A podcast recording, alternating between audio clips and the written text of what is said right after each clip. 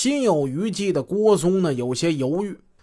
不行啊，哥，这最近我发现北京警察盯得可紧了，我怕弄不好咱们陷进去，啊，掉脚被抓就完蛋了。陆宪洲就跟郭松说：“那咱们注意点呗，是不是？呃，盯一盯最近的报纸，盯一盯最近的电视新闻，看看有什么新的消息。兄弟啊，我发现你呀有点思虑过重了。咱们做这事儿啊，密不透风，一点线索都没给他留下来。你怕什么呀？是不是？你呀，你就是胆儿小。这么的啊，哥今天晚上出点血。”给你找个妹子，让你带走啊，好好玩玩，乐一乐，happy happy 啊！之后咱就把这些不开心的事儿就忘了啊，咱还得干大事儿呢。当天晚上，陆宪洲、郭松从天上人间夜总会找了两名小姐带出来了。天上人间的小姐贵的都出奇。陆宪洲呢，好不容易有了这么个帮手，他怕郭松打退堂鼓，无论如何。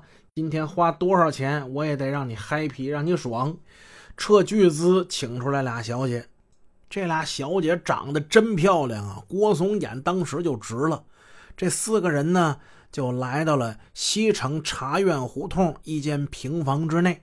四个人在这小平房的单间里鬼混一宿，发生了一系列不可描述的事。此处呢，得省去一千个字。点儿点儿点儿点儿点儿，几天过后，九月一日下午三点，陆宪洲打电话把郭松给约出来了。在车里，陆宪洲告诉郭松，今后啊，他准备变换一下弄车的方式。兄弟啊，我想这么弄哈，咱们要是碰上开好车的司机，咱们把这司机呢给他劫持到郊外，把他一弄死，啊。把他弄死之后扔后备箱里，然后再开他的车去抢银行。这个我是从沈阳三八那案子里得到的一些灵感。沈阳那个案子，那几个小子就是先杀出租汽车司机，然后再劫他的车作案。我觉得这么做吧，比咱们那个相对来说保靠一点你想啊，事主丢了车，丢完车以后，他肯定着急呀，他报警，一报警以后，我们就容易暴露，是吧？但是如果报警这人已经死到车上了，在后备箱里藏着呢，是不是他就报不了警了，是吧？我觉得这么做更安全一点。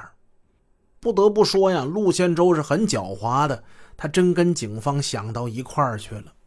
这二人呢，在汇源公寓方庄小区一带。转了好半天，但最终呢，他们并没发现作案的目标。九月二日晚，陆宪洲在海淀普惠西里偷到某公司总经理的一辆千里马轿车，这是一辆米黄色的尼桑，车牌号呢是京 A 零八七八六。九月九日，陆宪洲与郭松开车又去汇源公寓找抢劫目标。折腾一晚上，但是无功而返。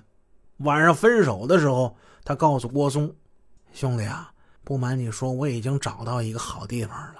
这回咱们肯定能弄到一大笔钱啊！你做好心理准备，随时等我的消息。”九月八日傍晚，这天阴云密布，一阵狂风之后，大雨是倾盆而下。陆宪洲在家里憋了好几天。他似乎感觉出这几天路上警察呀，感觉多起来了。陆宪洲看电视、看报纸，却没发现什么动静。陆宪洲呢，有一种恐惧感。这天下雨呢，他想或许警察不会再出来了。他关好了门，走下楼，开着偷来的千里马轿车，就来到长城饭店门口那停车场。